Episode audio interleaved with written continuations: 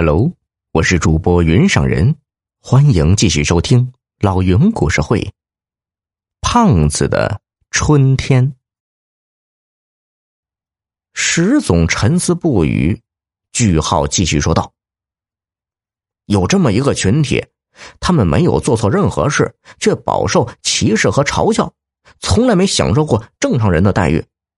这个群体就是胖子。”每个胖子都有一部辛酸史，可每个胖子又都是一枚开心果，因为如果不乐观，他们根本活不下去。石总听得动容，微微点头叹息。句号又说道：“我所说的空白市场，并不限于胖子的必需用品，还包括他们的精神需求。如果有这么一个地方。”能成为胖子们的精神家园，让他们能买到想要的物品，找到想找的东西，让他们汇聚一堂，抱团取暖，让他们不受歧视，不谈减肥，这是一件多么美好的事啊！又会吸引那多少胖子来加入呢？同样是做胖子的生意，与其去和几十个对手。争夺日趋饱和的减肥市场，为什么不去填补一个更为广阔的空白市场？您说呢？石总看着句号，忽然微微一笑：“你替我考虑的很周到啊，可你能从中得到什么好处呢？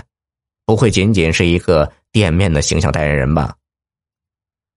句号脸一红。知道瞒不过石总这种人精，索性竹筒倒豆子，把前因后果都说了。石总听了，哈哈大笑。句号赶紧补充道：“虽然我动机不纯，但刚才那番话绝对是发自肺腑，一点都不掺假的。”石总从座位上站起身，说道：“嗯，我承认，我被你说服了。”我决定，把减肥中心改成胖子休闲会所。不过嘛，要不要你当形象代言人，我还得考虑考虑。最近有个胖子歌星挺走红的呀。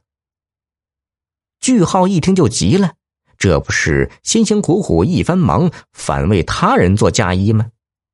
还没等他说话，石总便打手势制止了他。如果你答应我一个条件，这件事还可以再商量。句号也不问什么条件，先小鸡啄米似的点头。石总把手放到他的肩膀上说：“来帮我做事吧，做胖子休闲会所的负责人。”哎呦，这还挺拗口。这么着吧，给会所取名字的任务也交给你了。句号脑子灵光一闪，大声说道：“我已经想好了，就叫胖子也有春天。”当燕儿站在“胖子也有春天”几个鎏金大字下面，面对着句号满脸堆笑、拱手作揖的巨幅照片时，彻底呆住了，口里喃喃自语：“怎么会这样啊？”句号忙了一天，晚上才腾出功夫陪燕儿散步。句号心情很好，边走边说：“燕儿，认识你是我的幸运，是你骂醒了浑浑噩噩的我。